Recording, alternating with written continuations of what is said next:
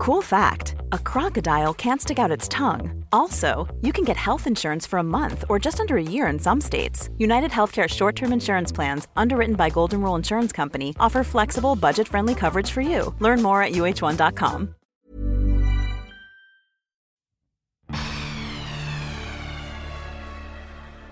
Ich würde sagen, dass ich Schauspielerin bin, dass das mein Beruf ist und dass ich den auf unkonventionelle Weise erlernt habe, dass ich aber meinen Beruf ähm, nicht so ernst nehme, dass ich sage, damit steht und fällt alles in meinem Leben, weil ich ähm, in erster Linie Mensch bin mit ähm, einer großen ähm, mit einer großen Familien- und äh, Freundinnenliebe. Also mir, mir ist das Private immer wichtiger als das, als das Berufliche. Das kommt immer an erster Stelle. Aber dadurch, dass ich meinen Beruf so liebe, bin ich eine Vollblut und eine äh, sehr dankbare Schauspielerin.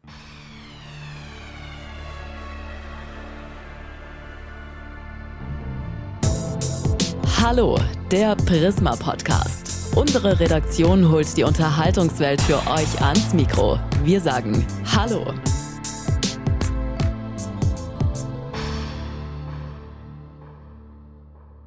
Ja, liebe Podcast-Fans, ähm, heute nehmen wir wieder eine weitere Folge für unseren Promi-Podcast Hallo auf und ich freue mich sehr, liebe Anke Engelke.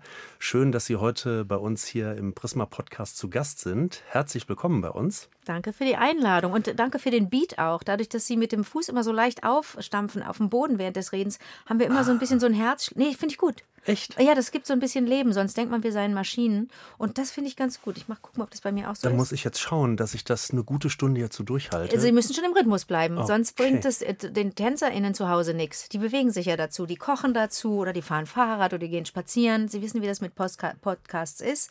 Und so ist gut, schön. Wir lassen wir, wir Mega gut, aber ich habe noch nie darüber nachgedacht, dass man unseren Podcast beim Tanzen hört, aber das finde ich gut. Nee, man macht daraus ja dann einen Tanz und dann ah. bewegt man sich vielleicht so ein bisschen rhythmisch zu ihrem Fußgeklopfe. Wissen Sie, was ich glaube? Was Sie glauben, dass. Ähm, nee, ich sag's Ihnen. Sie haben einen Bekanntheitsgrad in Deutschland annähernd wie Coca-Cola, das glaube ich.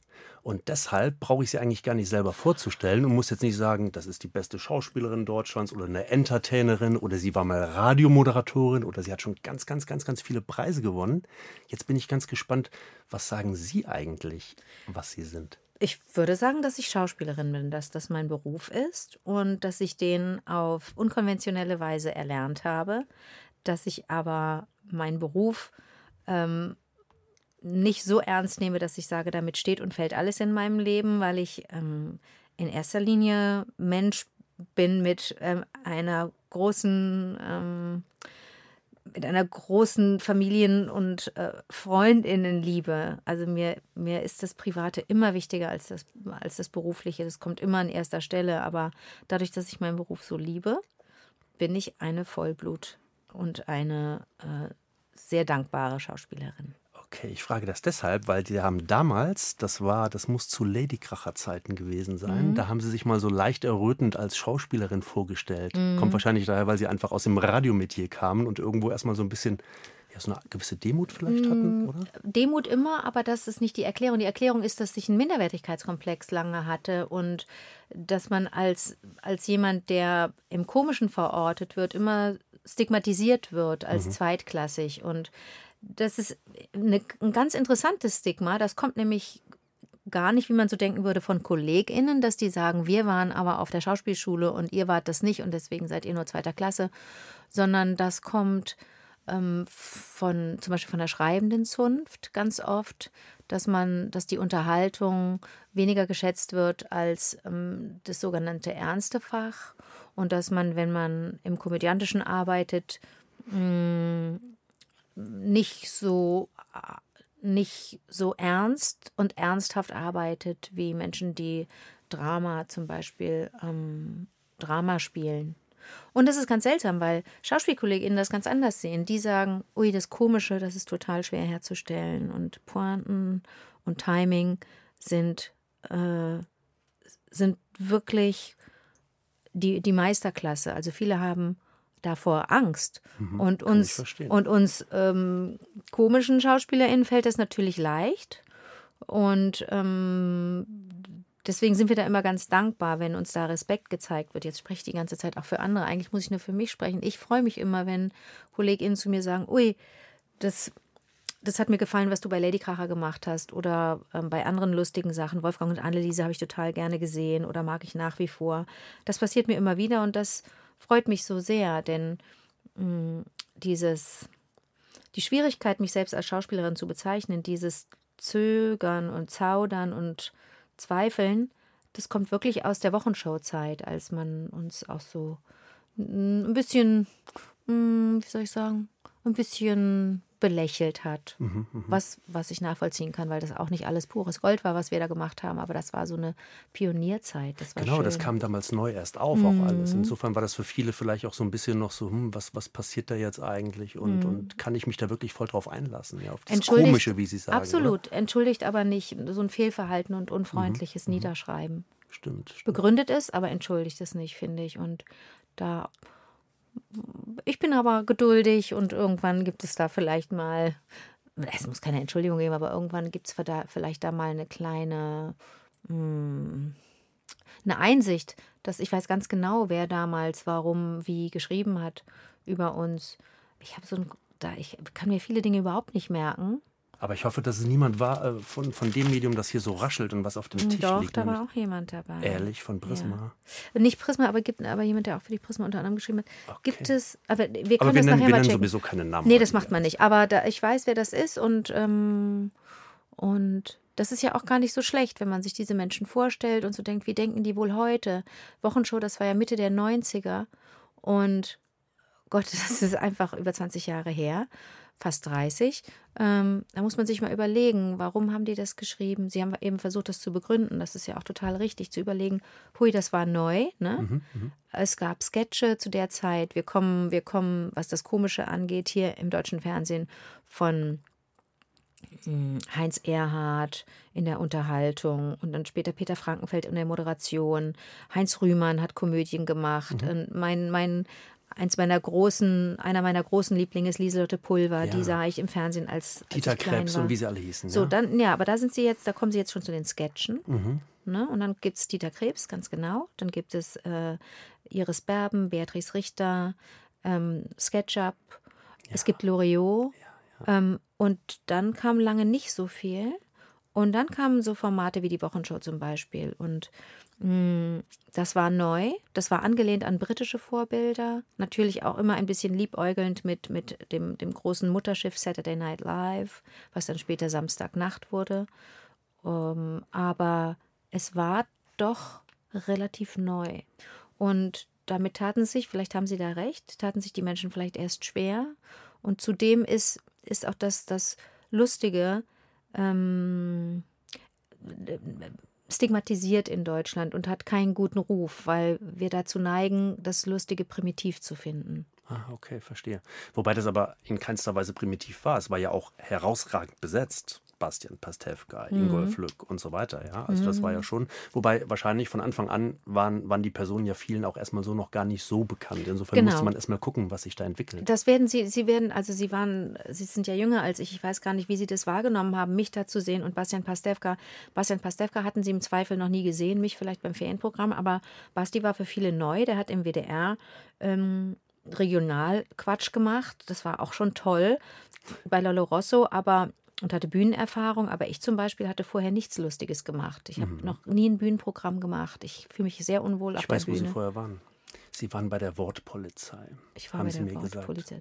Sie das haben mir gesagt, wir haben ein Vorgespräch geführt. Das ist richtig. Und ähm, ich finde das ganz interessant, wie Sie jetzt sagen, im Komischen unterwegs sein. Ich kenne Sie nämlich gar nicht aus dem Komischen. Ich kenne mhm. Sie nämlich aus dem Radio. Genau. Mhm. SWF war das. Und das damals. wissen, genau, da hieß das noch SWF 3, jetzt ist es SWR 3. Das ist ein guter Hinweis, weil das vielen so geht, die dann auch nachvollziehen können, dass ich mich mit der Frage schwer tue. Und jetzt machen sie ja ganz viele ernste Sachen, mhm. obwohl das eigentlich meine Herkunft ist. Da kommen sie her, genau, mhm. genau.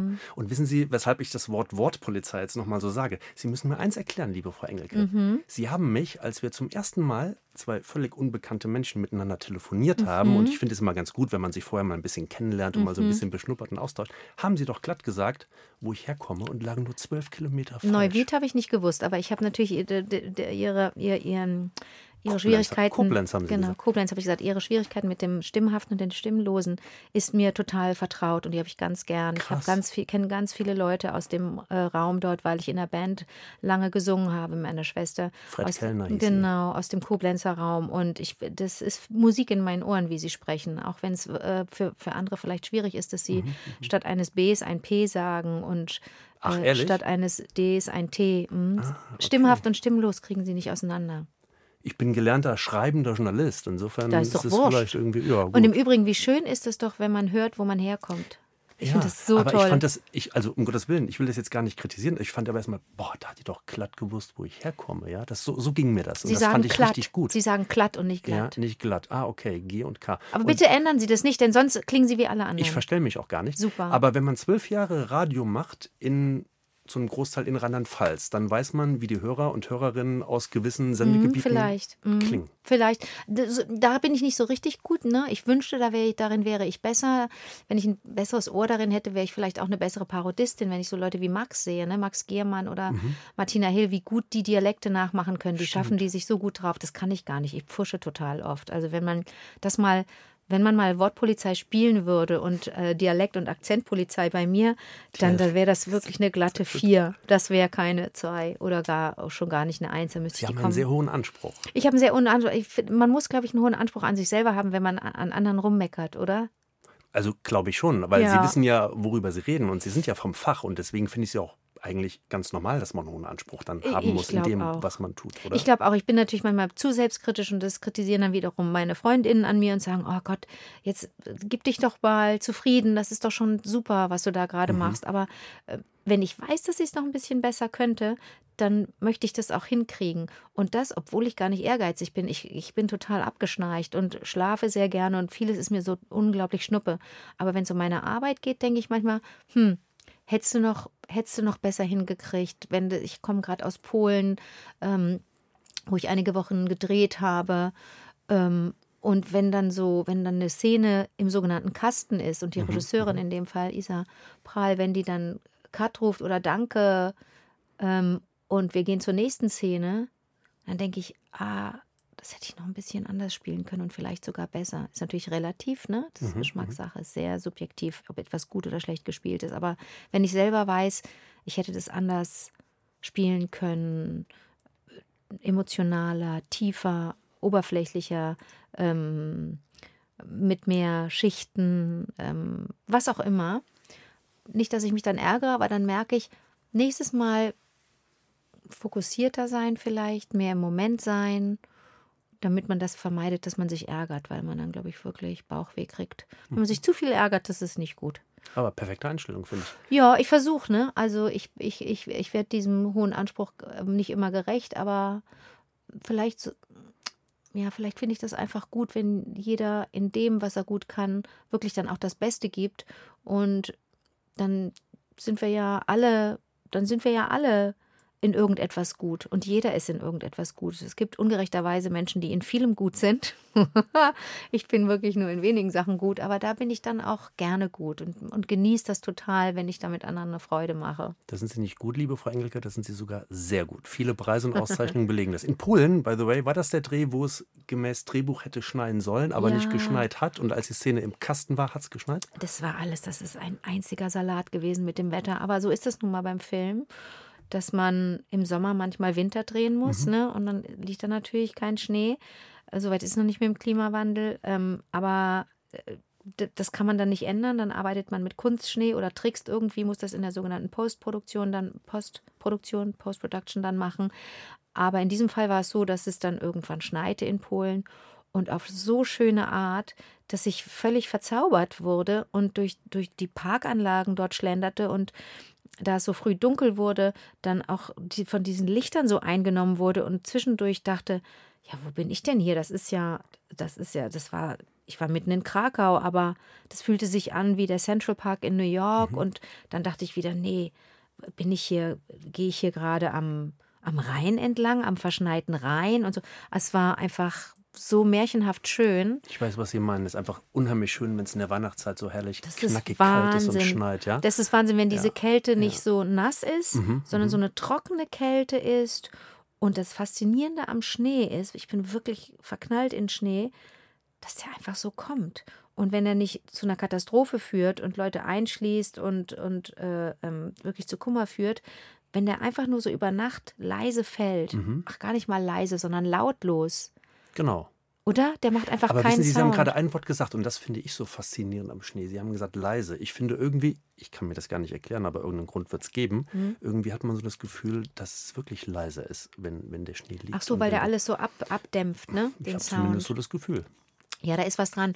Und dann gibt es aber so schöne Geräusche, wenn man mit, mit gutem Schuhwerk durch frisch gefallenen Schnee. Achtung, ich schütte Wasser ein. Das Da ist jetzt für alle. Schuhwerk, der Beat, ich habe Sie aufgehört. haben aufgehört, das ist Mhm. nicht gut. Sie wollten das eigentlich durchziehen hier, ne? Und auch so ein bisschen, das ist ja auch ein Gelenktraining und so weiter. Sie haben festes Schuhwerk, frisch geputzt, wie ich sehe. Äh, das, Selbstverständlich. Natürlich. Ähm, dann, eigentlich müssten sie dann so weiter bieten, weiter trommeln.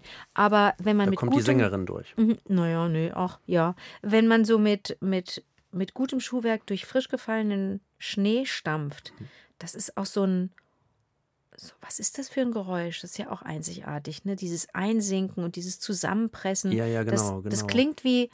Das klingt so Ist ein- holzig. Ist das Knarz? Nennt man das Knarzen? Ist Nein, Knarzen? Knarzen? Ist, glaube ich, Ja. wenn eine Tür irgendwie komisch auf und zu Aber wir so, sind beide so in diesem Holz, Ja, äh, ja, in dem, genau, dem genau. Holzidiom, oder? Ja, ja, ja, Mhm. sind wir. Kleine Entweder-Oder-Fragerunde, liebe Frau Engelke. Ich weiß, Sie fahren gerne Fahrrad und Bahn äh, und sind auch gerne äh, damit quasi sehr, sehr viel und lang durch Deutschland unterwegs. Richtig? Deswegen Deutsche Bahn lieben oder hassen. Ach, einfache Antwort. Lieben. Ich hasse sowieso nicht, aber lieben fällt mir viel leichter, weil ich dadurch, dass ich so viel mit, mit der Deutschen Bahn fahre, viel häufiger pünktlich ankomme als die, die selten fahren. Ist so, oder? Das ist, im, das ist eine ungerechte Kalkulation, aber so ist es, glaube ich, dass Leute, die nicht so oft fahren, dann oft das Pech haben, ausgerechnet zu spät zu kommen und nicht nur mit einer Stunde Verspätung, sondern richtig massiv. Und dass die dann äh, abrödeln, ist doch klar. Da Also würde ich, mich find's- auch ärgern. Ich finde es irgendwie ohnehin faszinierend, wenn man von hier, wir sitzen gerade in Köln, nach Berlin zum Beispiel fährt, dann ist man durchaus vier Stunden unterwegs. Das Mit dem sind ja- Sprinter geht es zacki. Okay, so, das sind ja 500, 600 Kilometer werden Mhm. das sein. Und wie kann man überhaupt auf die Minute genau da ankommen? Das kann ich sowieso gar nicht verstehen. das ist ja Seltsam, eine ne? immense Logistik, ja. Insofern, Absolut. ja. Und ich finde das alles faszinierend und alles toll und alles super. Und ich komme regelmäßig zu spät irgendwo an und regelmäßig stimmt das mit den Reservierungen nicht und, irgend, und, und irgendwas, irgendwas klappt nicht. Ja und?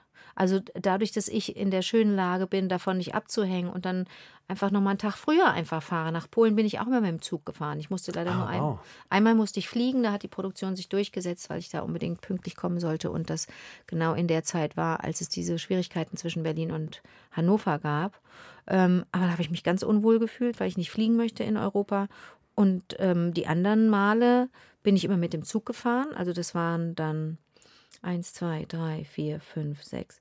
Ja, ich bin elfmal, äh, elfmal nach Polen gefahren, beziehungsweise zurück. Viele Diese eine Einträge. Strecke. Krass. Richtig, richtig toll, weil man, weil ich von Köln nach Berlin fahre Mhm. und dann von Berlin nach Krakau, beziehungsweise nach ähm, Katowice oder Gliwice, das war, das war sensationell schön. Und warum? Weil ich die Zeit habe, weil ähm, ich mir das so einrichten kann. Jemand, der die Zeit nicht hat und der wirklich, ne, wo, wo ein Termin wartet oder wo eine Familie wartet oder ein, ein, eine Verabredung, der findet das nicht lustig, wenn wenn es eine Verspätung gibt von einer Stunde oder von vier Stunden. Ich finde das total in Ordnung. Aber das ist ganz wichtig, ähm, dass wir was daran ändern. Äh, also an unserer Haltung dem Service gegenüber, der, der funktioniert.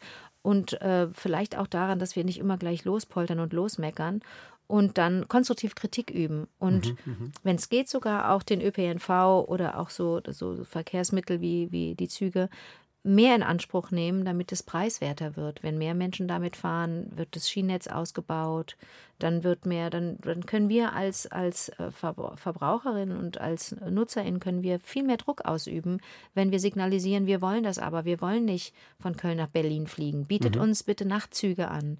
Äh, als ich Es in geht Wien viel entspannter und man, man verliert auch eigentlich, also man, oder ist jetzt eigentlich sogar wieder falsch, was ich sage, man verliert Zeit. Man denkt ja immer so, dass man sagt, hey, ne, so, wenn ich mit der Verrückt. Bahn fahre, verliere ich Zeit, mit dem Flieger bin ich schneller, bin ich doch gar nicht. Und dieses, auch dieses, allein die Formulierung, ich verliere Zeit. Mhm. Ähm, Warum verliert man den Zeit? Man kann doch mit der Zeit etwas anfangen. Wie oft sagen wir, oh, ich wünschte, ich hätte mehr Zeit, dann könnte ich das und das Buch lesen. Ja, Leute, dann setzt euch in den Zug, dann habt ihr die Zeit. Dreieinhalb Stunden. Kannst du ein halbes Buch lesen? Aber selbstverständlich. Man kann auch, stimmt das eigentlich? Entschuldigung, wenn ich da jetzt unterbreche, aber das muss ich jetzt loswerden, sonst vergesse ich es. Ich habe es mir nicht aufgeschrieben. Mhm. Ich habe im Kölner Stadtanzeiger tatsächlich gelesen, dass sie während der Bahn sich auch aufschreiben und mal über, wo, wo muss ich aussteigen, Plan weiter. Ja, ich habe jetzt keinen Plan dabei, aber machen Sie das ich wirklich? Eben, ich mache mir, ja, ich habe kein Smartphone, das heißt, ich kann nicht über irgendwelche Apps so genau. Stadt- oder Straßenpläne oder sowas mir angucken, sondern ich mache das von zu Hause aus und mhm. gucke dann, welche Strecken ich zurücklegen werde zu Fuß, wenn ich in einer fremden Stadt ankomme. Wo ist der Hauptbahnhof?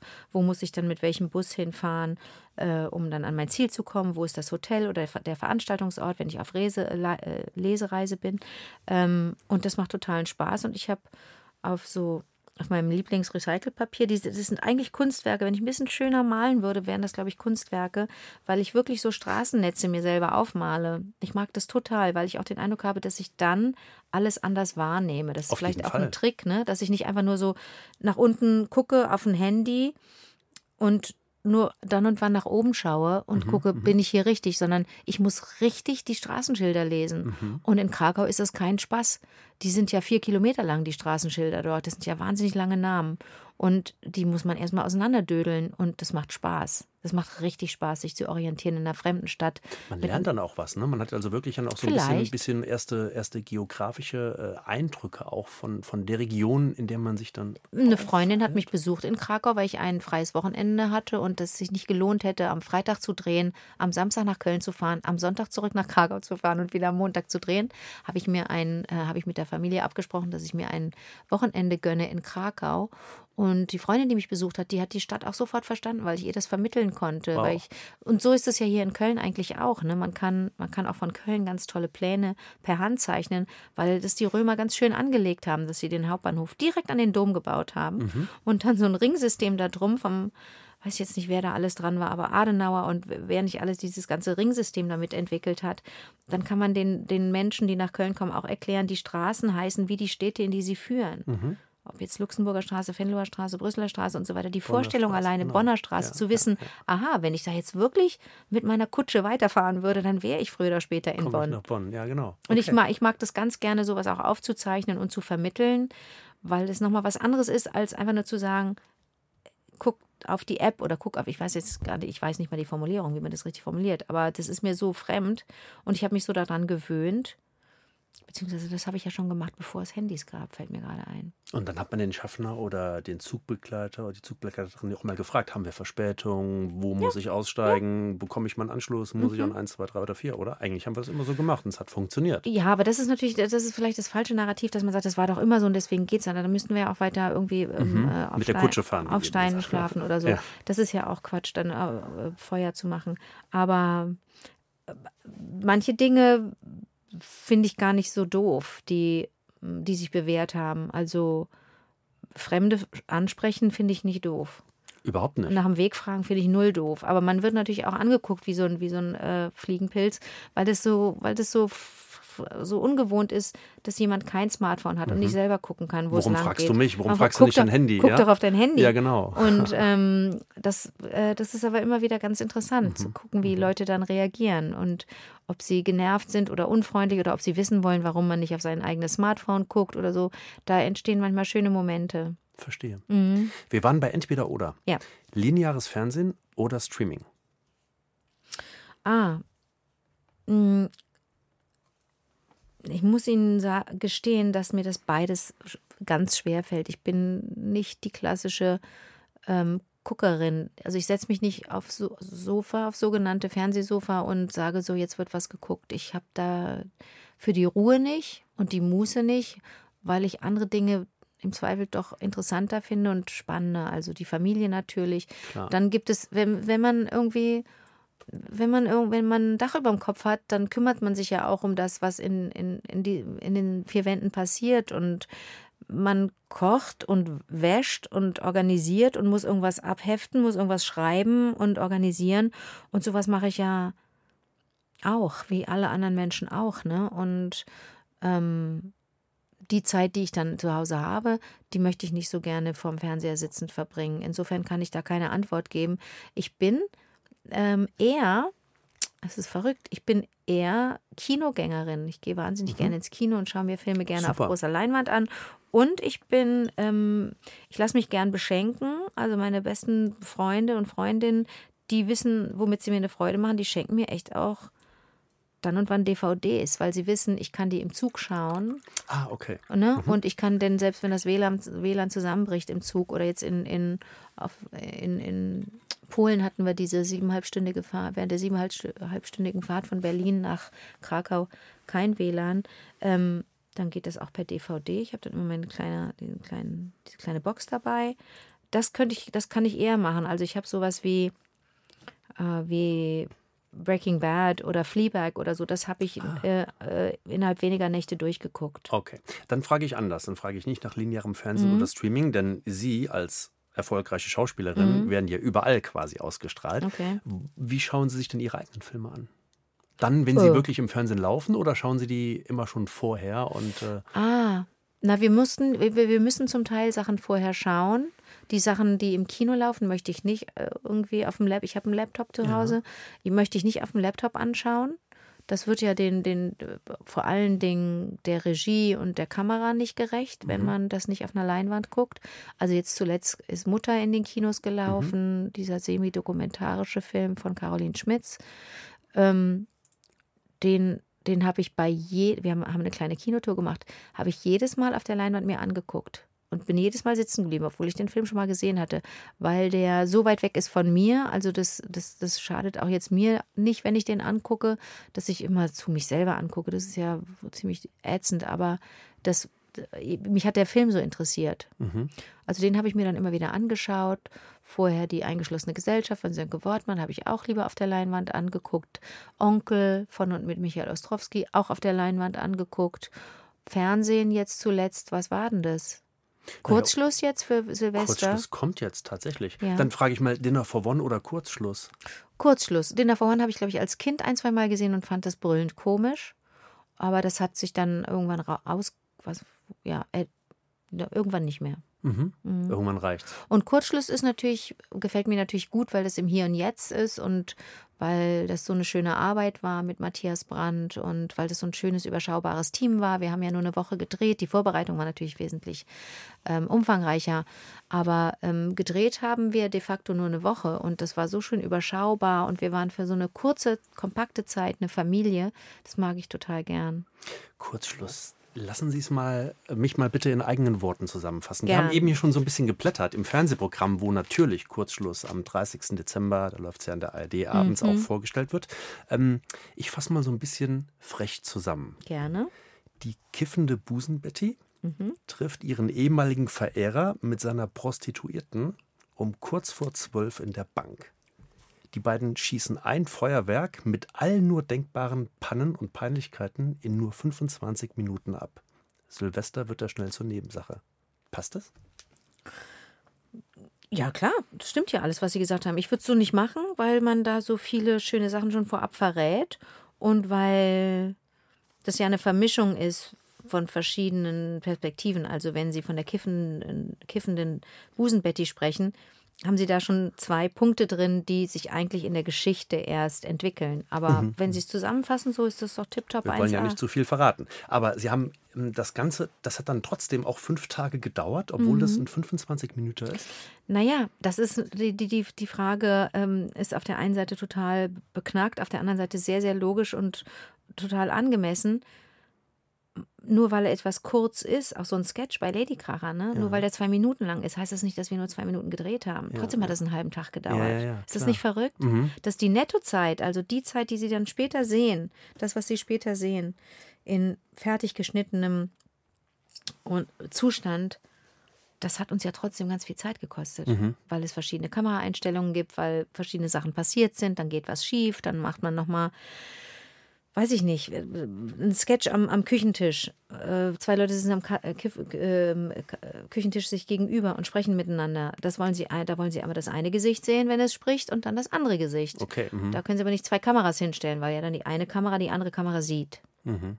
Und in dem Film, in dem ja eigentlich so unheimlich viel schief geht, so viel mhm. kann man ja verraten, deshalb ist es ja auch so ein Feuerwerk, wie ich eben gesagt habe, mhm. Geht dann nicht nur im Film viel schief, sondern geht auch beim Dreh dann manchmal. Da geht ganz viel schief. schief. Also da wo, da, wo solche Dinge passieren, wie jetzt bei Kurzschluss, also alles, was mit Feuer zu tun hat, alles, was mit äh, kaputtem Glas zu tun mhm. hat, alles, was mit Verletzungen zu tun hat, mhm. ähm, klappt nicht beim ersten Mal. Und das ist äh, in den seltensten Fällen tragisch oder doof und in den meisten Fällen sehr, sehr lustig.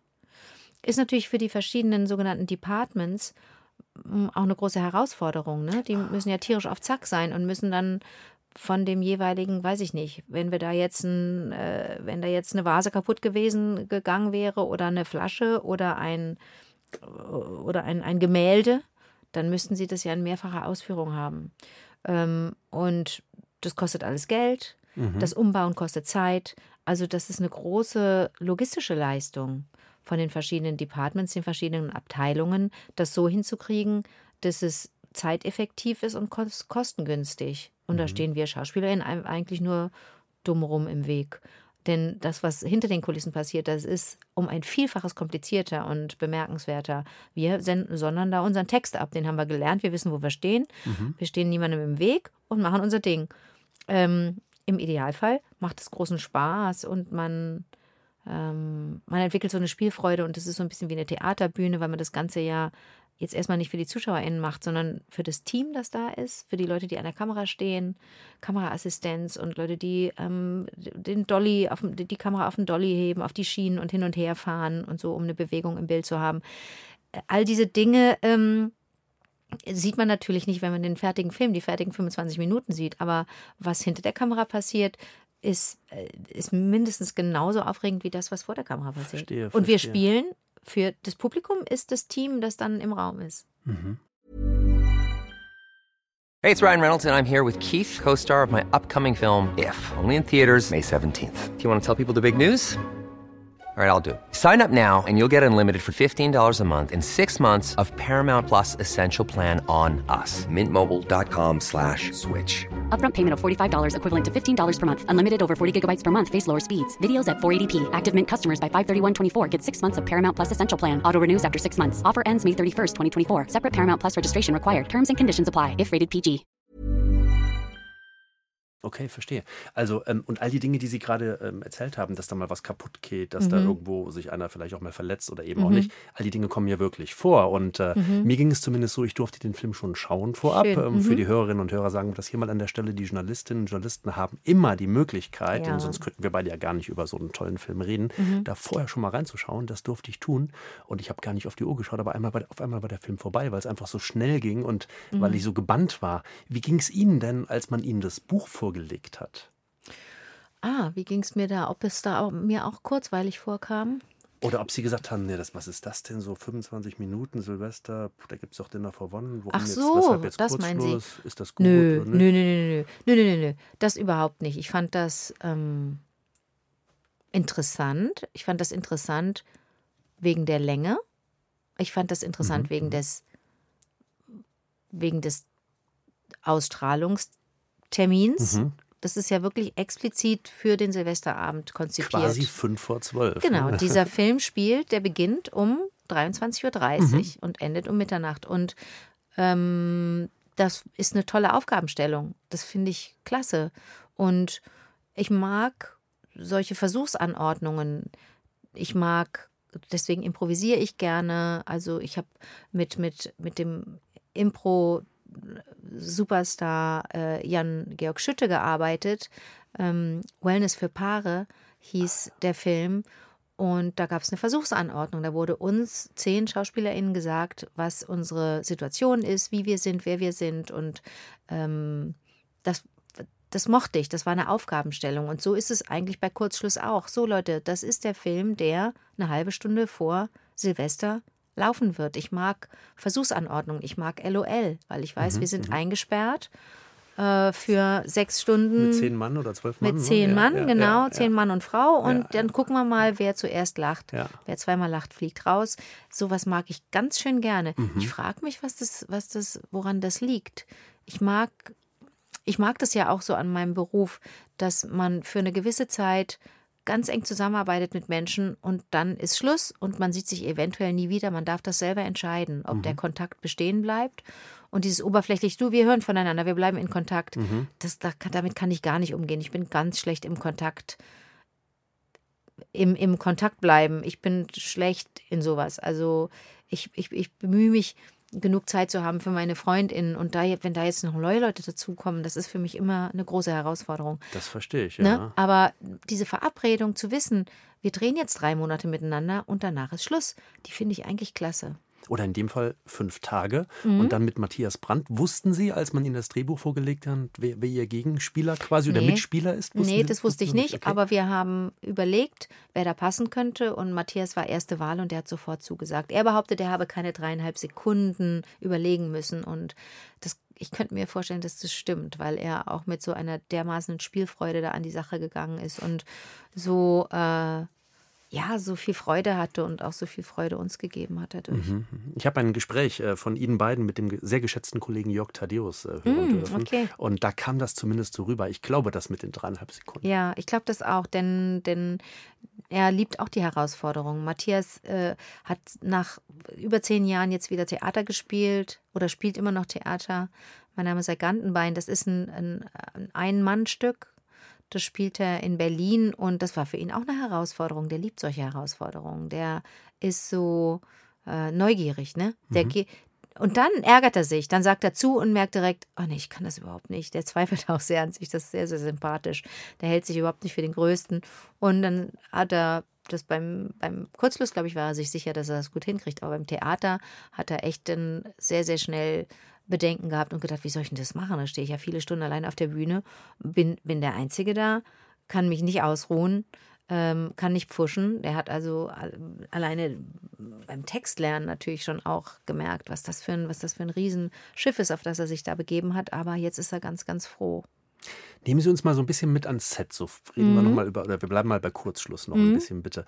Ähm, mit Matthias Brandt. Jetzt haben Sie zum ersten Mal mit ihm gemeinsam gedreht, vielleicht auch drehen dürfen. Ist ja ein herausragender großer Absolut. Schauspieler und ich glaube, mhm. man wünscht sich das schon gegenseitig mal mit dem anderen auch mal gemeinsam was, was vielleicht auf die Beine stellen zu dürfen. Wie ist das dann so am Set? So haben Sie, Sie müssen doch da auch eine ganze Menge Spaß gehabt haben, oder? Bei dem Stoff auch, oder? Ja, da hat man Spaß. Wobei der Stoff nicht, äh, ähm, nicht kausal zusammenhängt mit dem Spaß, den man hat. Man kann auch ein Drama drehen und Spaß haben. Stimmt. Ich, ich war jetzt in Polen, wie gesagt, und habe da war Teil eines Ensembles ähm, für eine fünfteilige Serie. Und ähm, das, das erstmal ähm, glaubt man nicht, dass man Spaß haben kann, mhm. wenn man eine, eine Geschichte dreht, die sich Annette Hess ausgedacht hat, eine ganz tolle Autorin und Drehbuchschreiberin. Annette Hess, von der wir Weißensee kennen zum mhm. Beispiel und Kudam, diese Tanzschulenreihe. Äh, die hat einen Roman geschrieben vor einigen Jahren, der heißt Das Deutsche Haus, Deutsches Haus und hat dazu jetzt das Drehbuch geschrieben. Wie gesagt, fünf Teile, diese Geschichte auf fünf Teile ähm, verteilt und es geht um die Auschwitz-Prozesse 1963 und folgende. Ähm, da geht es um eine junge Dolmetscherin, die in diese Auschwitz-Prozesse gerät und ähm, vom Polnischen ins Deutsche übersetzt und das erste Mal konfrontiert wird mit dem, was im Dritten Reich passiert ist. Und ähm, ganz konkret in Auschwitz. Und da würde man jetzt zunächst nicht denken, dass da dass auch nur ein einziges Mal gelacht wird ja, am Set. Ja, stimmt, ne? verstehe, ne? weil das nicht angemessen mhm, ist. Und, mhm. und doch sind wir Menschen und haben die Instrumente zum Fühlen, Denken und Weinen und Lachen. Und das ist so, dass wir die nicht lahmlegen, diese Instrumente. Die klingen immer mit. Und wenn eine Situation am Set bei der Arbeit absurd ist, lustig, albern, dann haben wir uns nicht verboten, dann verbietet man sich nicht zu lachen. Das wäre, glaube ich, ähm, das wäre wahnsinnig ja, das wäre, das, das wäre nicht richtig, glaube ich. Das wäre wahnsinnig ungesund, wenn man sich da zwanghaft zum Schweigen ähm, verabreden würde. Zumal, das, zumal wir die Vergangenheit, wenn die so düster ist, ähm, so tragisch und traurig, zumal wir die Vergangenheit auch nicht wieder rückgängig machen können. Die können wir nicht gut machen, indem wir, äh, indem wir trauern. Ähm, wir können aber aufklären, wir können berichten und wir können aufmerksam machen. Und das kann und, und darf einhergehen auch mit Fröhlichkeit. Das schließt sich nicht aus. Insofern, wenn Sie sagen, naja, das ist ein lustiges Sujet bei Kurzschluss, dann war es bestimmt auch lustig am Set. So logisch ist, der, ist mhm. das gar nicht. Das, das, ähm, äh, dass es dann auch lustig war, liegt nicht immer unbedingt am, am Stoff. Am, okay. Genau, am Stoff oder am Inhalt, sondern wenn was schief geht, ne? wenn einer einen Texthänger hat. Es gibt nichts Lustigeres. Wenn man dann die toten Augen sieht von von mir. Ich glaube, das ist ganz, ganz lustig. Die toten Augen von Köln-Ehrenfeld. Das ist lustig, da reinzugucken. Weil man sieht dann wiederum, ich habe dann an Matthias gesehen, wie viel Mitleid er in dem Moment er mit mir hatte oder wie lustig er das fand, mhm. wie schlecht ich mich aus, der, aus, der, aus dem Malheur rausmanövriert habe. Das sind ganz tolle Momente. Die sind wahnsinnig klein und die sind eventuell nicht ganz so nachvollziehbar äh, für, für ZuschauerInnen, aber das ist das Privileg in diesem Beruf, dass man solche Momente hat, die sind so dermaßen schön und so intensiv. Hm. Ach, ich freue mich wahnsinnig, dass ich das machen darf.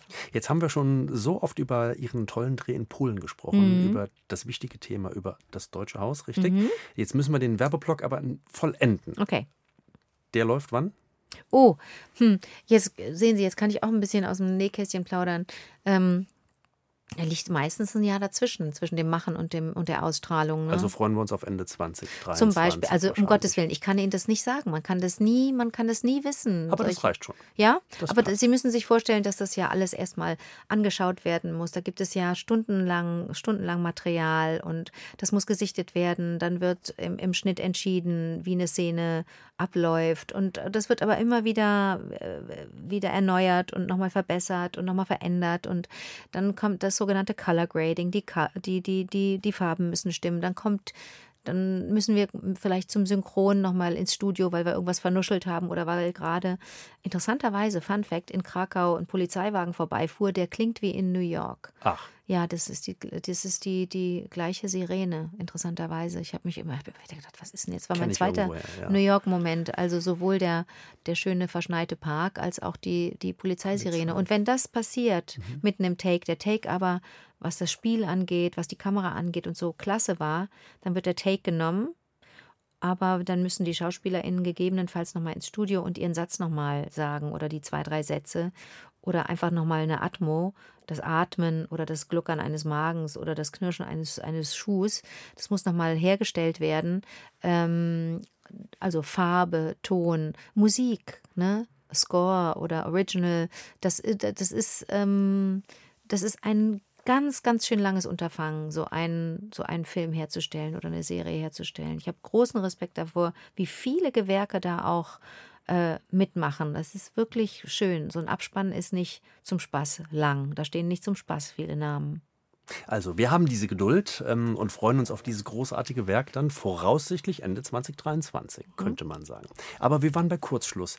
Da wissen wir genau, wann es läuft, nämlich am 30. Dezember in der ARD um 23.30 Uhr. Aber zwei Sachen, Frau Engelke, die dürften mit den privaten Personen, Anke Engelke und Matthias Brandt, in Kurzschluss nun schon gar nichts miteinander zu tun haben. Denn Matthias Brandt geht für gewöhnlich um 22 Uhr ins Bett. Und ich auch. Sie auch. Ich, also wenn die und Familie, hier stehen Sie aber um kurz vor zwölf noch am Bankautomat. Ja, wenn die Familie es will, dann setze ich mir auch irgendeinen bescheuerten Hut auf und trinke auch meinetwegen ein Glas Sekt. Ja. Ist überhaupt nicht meins. Ich interessiere mich leider überhaupt nicht für Alkohol. Ich wünschte, ich würde mich mehr für Alkohol interessieren und für Drogen und für äh, was ich alles, was so, was Leute so spannend und interessant finden. Aber es ist, geht alles so an mir vorbei. Aber wenn, ne, wenn die Familie ruft, wird das gemacht. Aber Sie haben recht ähm, da gibt es überhaupt keine Schnittmenge. Matthias Brandt sagt, das sei auch der Tag, an dem er gezielt um 22 Uhr ins ja. Bett geht. Er lehnt die, die Veranstaltung Silvester ab. Er mhm. findet die doof. Er findet es vor allen Dingen auch doof, dass man so gezwungen wird, dann das Jahr pass äh, Revue passieren zu lassen und Vorsätze zu äußern weil man das an jedem anderen Tag des Jahres ja auch machen könnte. Mhm. Das ist eine komische Verabredung, sagt er. Und er hat wohl die Erfahrung gemacht, dass da auch schon unangenehme unangenehme Partys gefeiert wurden oder Familienzusammenkünfte ein bisschen doof endeten. Ähm, und ich bin, ich bin da, ähm, wenn auch nicht eins zu eins genau wie, wie, wie er ähm, jetzt vorbelastet, bin aber doch auch kein, nicht so ein Partytier an Silvester. Ich feiere total gerne. Zuletzt jetzt beim Abschlussfest in Polen, da müssen wir doch nochmal auf Polen zurückkommen, war ich, der war ich, der war ich die Queen auf der Tanzfläche. Wow. Weil das so ein geschützter Raum ist, weil ich alle Leute kenne ah, in dem okay. Mhm, dort, mhm. alle, alle 100 Leute kannte ich. Mhm. Und ähm, da muss ich nicht denken, ah, jetzt filmt mich einer, wie ich mich daneben benehme und irgendwie ähm, äh, ja, mir Suppe übers Hemd schütte und äh, bescheuert tanze, sondern da kann ich einfach sein, wie ich bin. Das ist total schön. Also feiern kann ich sehr gut, aber warum am 31.? Was ist denn, wenn ich da müde bin? Ich bin mhm. ganz oft müde am 31.12. Ich bin schon ganz oft äh, um neun ins Bett gegangen. Total, total beknackt, aber es ist, wie es ist.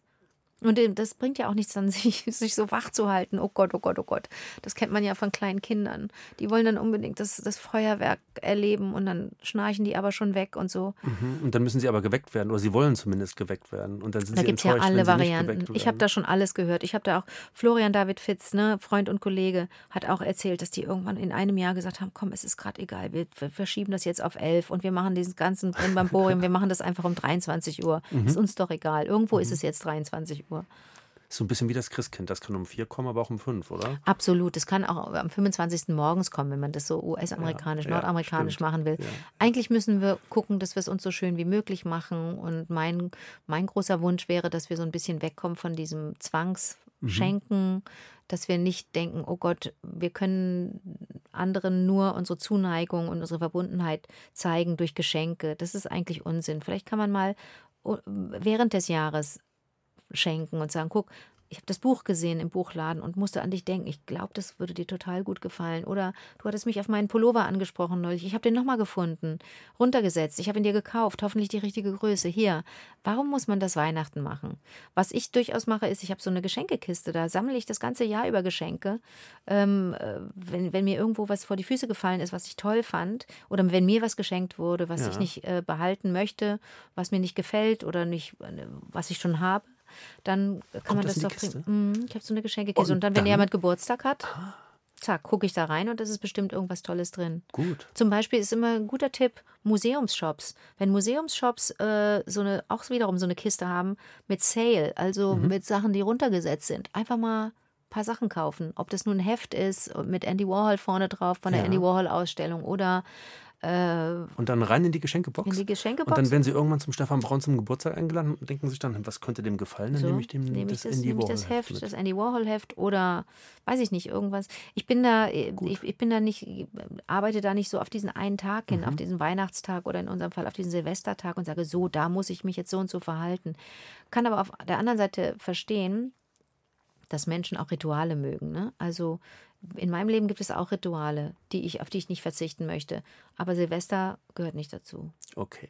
Jetzt versuche ich gerade, eine Brücke zu bauen mit dem Wort schenken, das Sie mir gerade so ähm, mhm. gebracht haben. Sie schenken seit ganz, ganz vielen Jahren, ich glaube seit 19, wenn ich im Kopf richtig rechne, ganz viel Aufmerksamkeit, ganz viel Liebe und noch viel mehr Geld ähm, der Aktion Meteor. Mhm.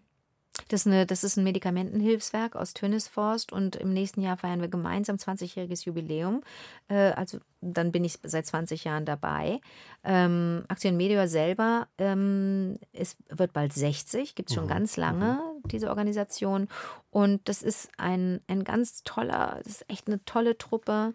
Ähm, die dafür sorgt, dass äh, vor allen Dingen in der dritten Welt, in, in, in Gebieten, in Ländern, in Regionen, wo es Menschen sehr, sehr schlecht geht, wo wo der Zugang zu, zu Medikamenten so kompliziert ist, dass dort aber Krankenstationen und Krankenhäuser, Apotheken versorgt werden mit Medikamenten, die werden hier vor Ort besorgt, die werden, es werden Generika besorgt, es werden Kisten gepackt. Und das ist bewundernswert, mit welchem Engagement Aktion Medior hilft. Und als, als es das große Unglück gab im Ahrtal, ähm, als der Krieg begann in der Ukraine und der dauert ja leider an, äh, waren die auch zur Stelle. Mhm. Also die können auch sehr gut improvisieren, sind ganz gute LogistikerInnen.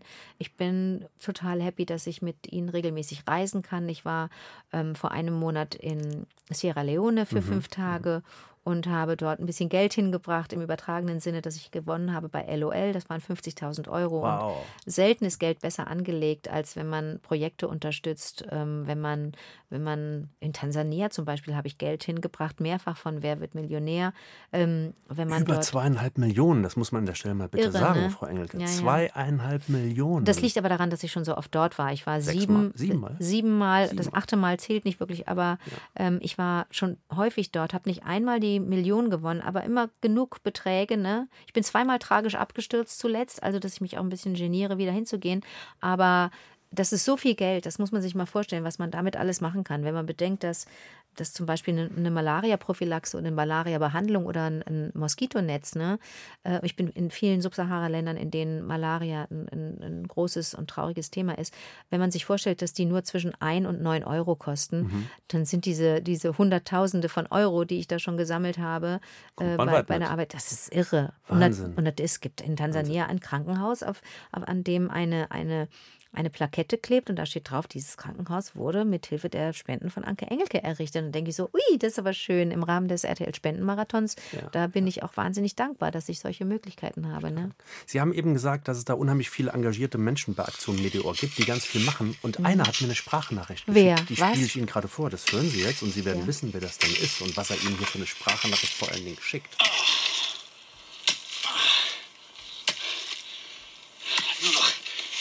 400 Quadratmeter Blumenkohl, die ich anpflanzen muss. Und dann beweise ich dem Jau, dass die Anke Engelke doch recht hatte. Blumenkohl ist die größere Anbaufläche. Ich weiß, wer das ist. Spargel. Naja.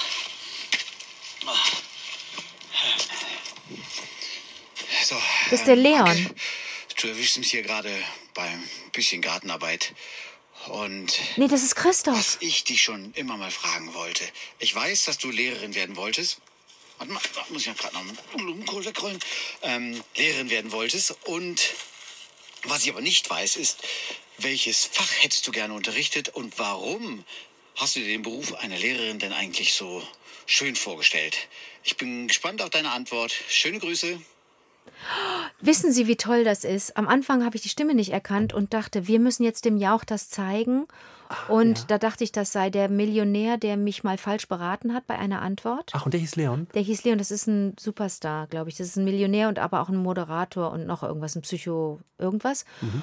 Ähm, der hat mich aber nicht in der Blumenkohl-Spargel-Frage falsch beraten. Deswegen merkte ich, das kann er nicht sein. Und dann, als der Mensch aber an das Mikrofon richtig kam, habe ich sofort Christoph erkannt. Christoph hat er Bonsmann. Gemacht, oder? Irre, was der auch für ein schauspielerisches Talent mhm, hat. Mhm. Das hat. Der hat ja ein kleines Hörspiel produziert. Stark. Christoph Bonsmann ist aber von Haus aus eigentlich Pharmazeut bei Aktion Media und genau. ist jetzt im Vorstand, ist, ein, ein, ist eine Hälfte des Vorstandes neben Sid und das ist mal ein Knallertyp. Der ist eigentlich fast auch der Hauptgrund, warum ich bei Aktion Meteor gelandet bin. Denn der hat mich so toll eingeführt, der hat mir das so toll erklärt, was Aktion Meteor macht, was Aktion Meteor kann und warum Aktion Meteor meine Hilfe braucht. Die, die, wollen, kein, die wollen nicht viel Geld ausgeben für Werbung, ähm, müssen aber doch einen gewissen Bekanntheitsgrad haben, damit Menschen auch spenden. Ne? Kann ich total nachvollziehen.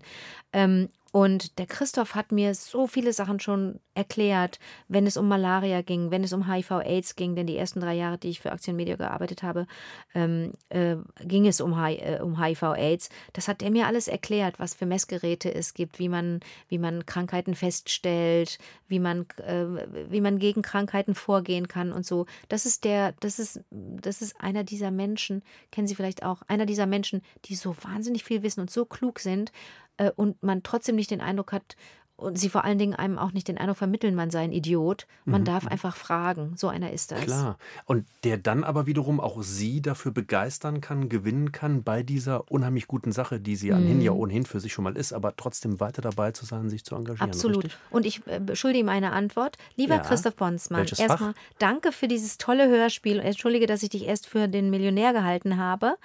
Ähm, und danke, dass du so auch so so humorvoll mit meinem Trauma umgehst, denn ich habe mich so geschämt, dass ich ähm, die falsche Antwort ähm, genannt habe und dann bei Wer wird Millionär wirklich runtergefallen bin auf, ich weiß nicht, ob 1000 oder 500 Euro. Es war eine Schande. Und trotzdem waren die so happy und haben gesagt, das ist doch auch ein Gewinn, ist doch Klar. auch schön. Und die nehmen mir das gar nicht übel. Ähm, ich habe mich damals für Blumenkohl entschieden statt für Spargel. Spargel, Spargel ist alleine, was die Hektar Anbau sagt man, Fläche, Zahl, Fläche angeht, mhm. genau, ist der das, das äh, am meisten angebaute Gemüse. Das ist der Spargel in Deutschland und nicht der Blumenkohl. So, und der Christoph will wissen, warum ich Lehrerin werden wollte. Und welches Fach, mhm. glaube ich. Also Fächer, ich hätte mich auf jeden Fall auf, ich wäre, wär, wär, es wäre um Sprachen gegangen und um Literatur. Auf Klar, jeden Fall. Ich habe ja, logisch. genau, ich habe Anglistik und Romanistik studiert auf Lehramt und Wie gesagt, nur bis nur im Grundstudium. Ähm, warum? Es kann mehrere Gründe geben. A, teile ich total gerne. Mhm. B, habe ich ganz großes Glück gehabt mit ganz vielen Lehrerinnen und Lehrern während meiner Schullaufbahn. Mhm. Gut. Ich gab auch ein paar Arschkrawatten, aber es gab in, gab in der Grundschule schon eine tolle Klassenlehrerin, die Frau Lauterbach, Ute Lauterbach, die habe ich verehrt. Es gab im, auf dem Gymnasium dann später auch ein, zwei LehrerInnen, die ich verehrt habe. Herrn, äh, Herrn Dr. Meyer, meinen Englischlehrer, ähm, und Frau Zenke, unsere Französischlehrerin.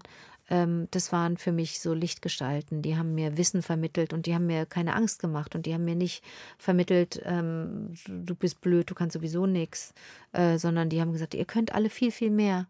Und das, da habe ich gedacht, Mensch, das tut mir so gut. Mir macht das Lernen so Spaß mit denen. Ich war gar keine gute Schülerin, ne? aber mir hat es so Spaß gemacht, mit denen zusammen neue, neue Welten zu erkunden. Shakespeare habe ich nur wegen Herrn Dr. Meyer so lieben gelernt. Und Shakespeare ist ja für viele der, der, Oh der, ja. die, die, die Grotte. Ja, ja, aber ich finde Shakespeare bis heute großartig Mhm. und habe dann später auf der Uni auch so großes Glück gehabt mit ProfessorInnen, habe dort meine Liebe zu William Faulkner entdeckt und zu, zu, zu französischsprachiger Literatur. Das war einfach, das war ein Geschenk nach dem anderen, wie so eine Kette mit lauter Perlen, die ein- einfach nur, ja, für jeden tollen Lehrer, für jede tolle Lehrerin eine Perle. Und das könnte die Antwort sein. Also A, weil ich gern teile, mitteile. B, weil ich Glück hatte mit Lehrerinnen und Lehrern. Vielleicht auch C, weil ich gern mit Kindern zusammenarbeite. Ah, mhm. Also ich habe bis heute äh, große Freude daran, im WDR zu arbeiten. Ähm, meine Freundin und ich haben uns da was überlegt, als sie, ähm, damals war sie noch in der, in der Redaktion Kinder und Jugend, als sie die Anfrage bekam, äh, eine Sendung zu machen für Vorschulkinder, die Sendung mit dem Elefanten, hat sie sofort überlegt, Mensch, da muss doch auch eigentlich Anke in irgendeiner Form mitmachen, weil ich ja auch schon als kleines Kind moderiert habe beim Kinderfernsehen und ähm, da lag sie total richtig und bis heute machen wir das zusammen. Die Sendung mit dem Elefanten ist großer, ist, ist Teil meines Jahres. Zweimal äh, äh, im Jahr treffen wir uns, machen eine neue Staffel, äh, einmal im Jahr, äh, also einmal die Staffel und das andere ist das Konzert, das wir machen hier im WDR Funkhaus. Zusammen mit dem äh, WDR Funkhausorchester machen wir Konzerte für Kinder und für Kitas, für Familien. Das sind sechs Stück inzwischen im Jahr. Das ist immer ein schönes Wochenende oder sind es immer drei schöne Tage, zwei Konzerte am Tag. Anstrengend, aber toll. Also das könnte Grund C sein, dass ich gerne mit Kindern und Jugendlichen zusammenarbeite.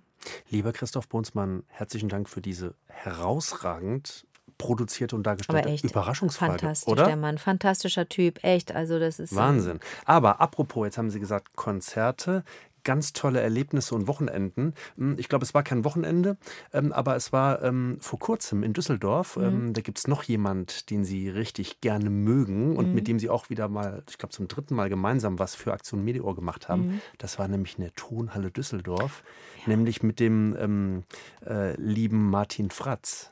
Das ist ein Dirigent und inzwischen auch ein Freund. Wir sind Mhm. richtig gut befreundet und haben einander gern und arbeiten gern miteinander. Martin ist auch wieder einer dieser Menschen, die scheinen mich zu faszinieren.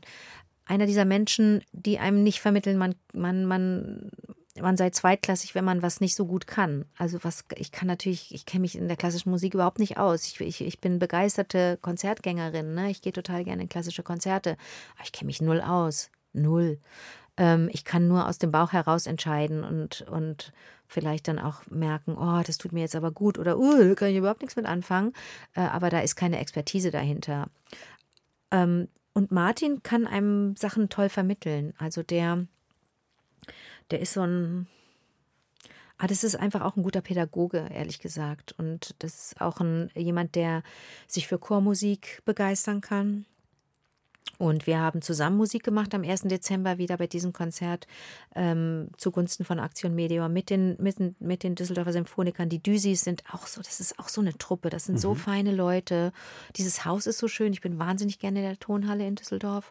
Und die Düsis sind auch so engagiert, also die engagieren sich für Aktion Meteor und einzelne von ihnen sind auch äh, für, für andere Organisationen noch tätig und engagieren sich. Ich habe wieder von denen ein, eine Geschenktüte bekommen mit fair gehandelter Schokolade, äh, die einer von den Musikern mit dem Fahrrad abgeholt hat. Äh, im, im, wie weit ist der denn gereist? Für dieses Geschenk. Ja, ja, der ist richtig, der, der.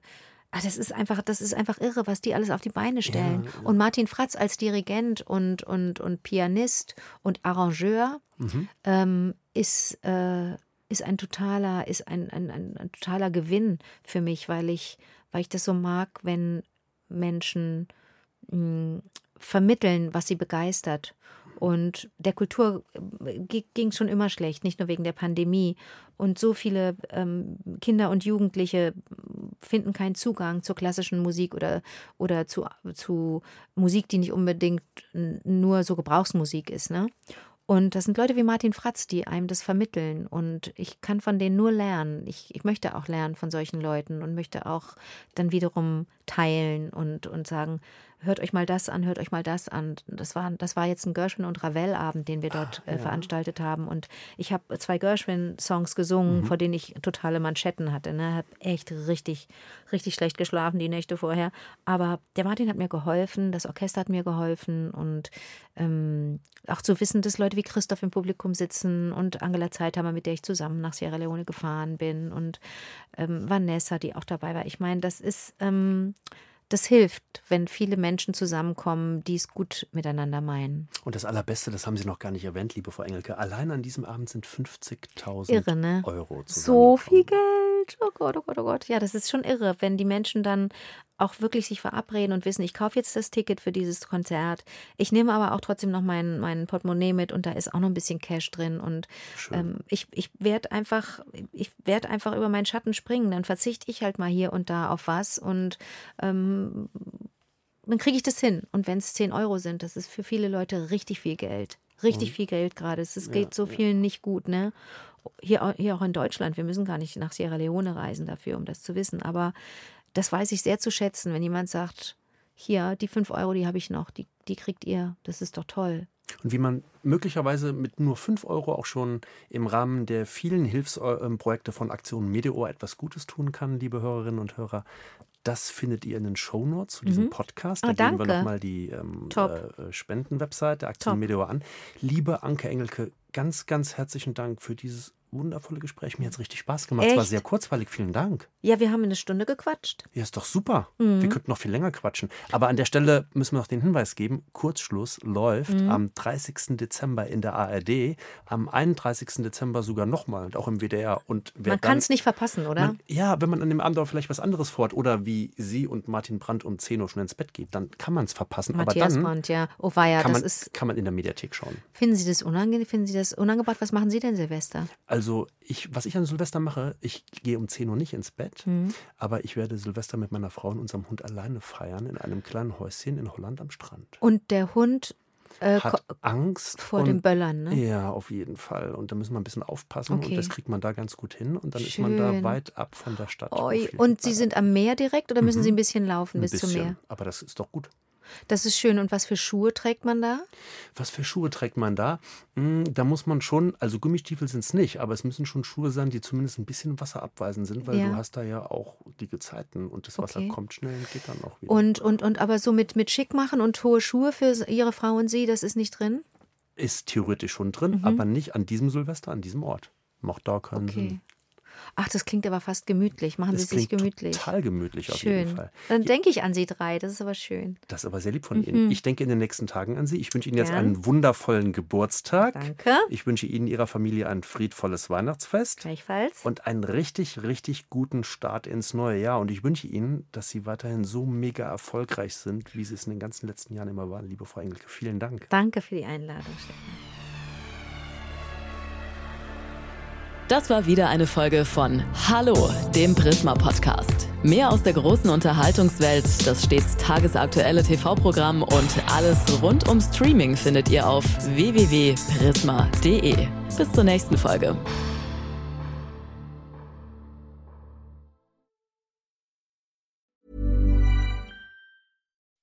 When you make decisions for your company, you look for the no brainers. If you have a lot of mailing to do, stamps.com is the ultimate no brainer. Use the stamps.com mobile app to mail everything you need to keep your business running with up to 89% off USPS and UPS. Make the same no-brainer decision as over 1 million other businesses with stamps.com. Use code program for a special offer. That's stamps.com, code program.